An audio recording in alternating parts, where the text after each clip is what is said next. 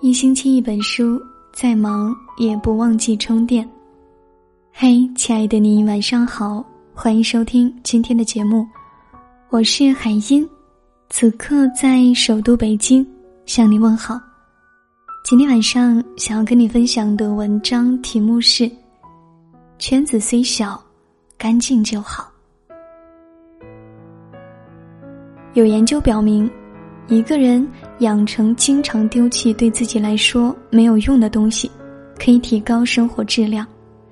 到了一定年龄，必须扔掉四样东西：没意义的酒局、不爱你的人、看不起你的亲戚、虚情假意的朋友。电视剧里是这样演的：樊胜美热衷于参加各种上流人士的酒会晚宴，期待能通过这样的场合认识有钱人。改变命运，可实际上，他在往上流社会挤的时候，处处碰壁受骗；而不喜社交的安迪，到哪里都是人们想结识的优秀人才。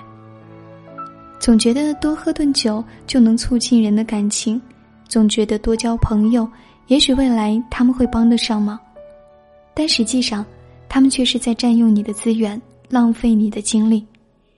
人生的路走得越久，你就越会发现，无论哪种方式的捷径，都不如靠自己来的踏实。要知道，人生中大多数的捷径，在开始时都会让你尝到甜头，但也是加快你衰败的原因。只有你自己足够优秀，才会吸引同样优秀的人靠近你。真正有效的交友，是你我各自都有拿得出手的东西。能够在某个领域上互相帮助，有所促进。与其把希望寄托在别人身上，不如在自己身上下功夫。现在人们的时间都很宝贵，减少无效社交，多陪陪家人。毕竟他们不会想从你这里得到什么，最值得你付出时间的是家人。别在不爱你的人身边徘徊，因为你永远无法叫醒一个。装睡的人。我身边有一对情侣，两人从大学相识到相恋八年。每当女生提到结婚的问题时，男友总是以工作忙、还没做好心理准备为由拖着。终于在一次吵架中，女生受够了这种巴结式的关系，提出了分手，男友也没有挽留。后来他得知，在分开的半年内，他就火速跟另一个女孩求了婚。是。遇见一个喜欢的人不容易，但是千万不能让这份喜欢变得廉价。别拿尊严去追求一个不爱你的人，别拿时间去苦等一份不属于你的情。不能在一道不会的题上面犹豫太久，而失去后面的答题机会。这个问题上学的时候老师就讲过了。你需要的是和喜欢你的人一起热爱生活，而不是在不喜欢你的人那里看清世界。看不起你的亲戚，就别理了吧，因为有些亲戚的存在是为了“反正血浓于水”这四个字。同行做电影的萌萌，他是学艺术考上的大学。他考大学的那年，他叔叔说：“我孩子以后上二本也不学艺术。”可后来他的孩子也学了艺术，他却说：“只要孩子喜欢都行。”后来他考上了研究生，亲戚又说：“你孩子读那么多书有什么用？”照样不好找工作，学出来就成剩女了，净耽误功夫。当你需要帮助的时候，他们非但不帮你，还要数落你一顿。萌萌打算创业，这个时候亲戚说：“你个小姑娘真能折腾，你以为创业那么简单？好好工作就行了，多累呀！”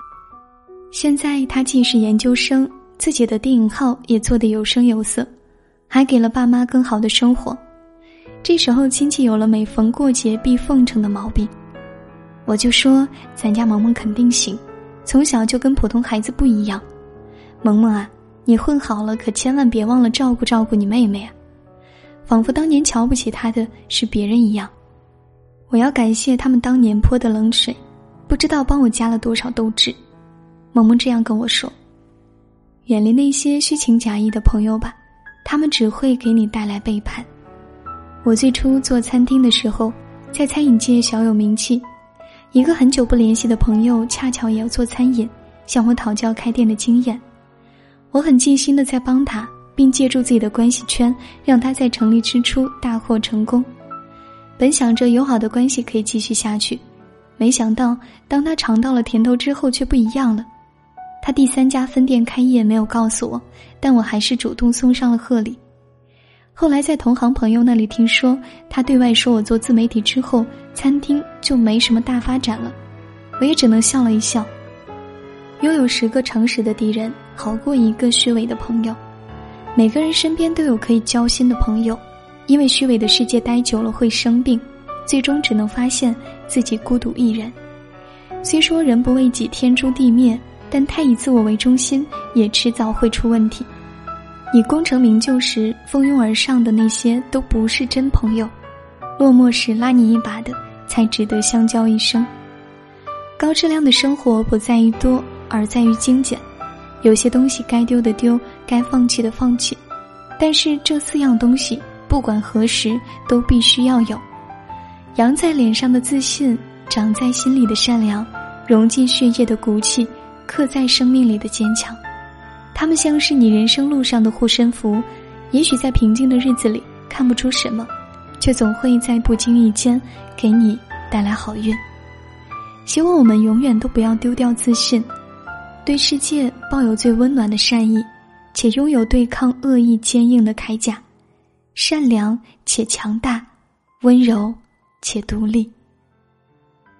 好了，今天要跟你分享的内容。就是以上这些，感谢你的聆听，我是海音。想要听到我的更多声音，可以在文章的末尾处找到主播简介，关注我的个人微信公众号“听海音”，每天晚上我都会在那儿跟你说晚安。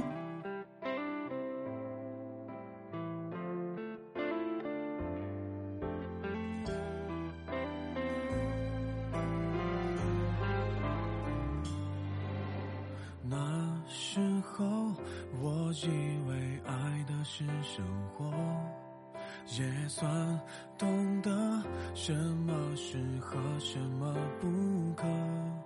最近还是一样努力着，配合你的性格，你的追求着，你的坎坷，我开的车。算一算，虚度了多少个年头，仿佛。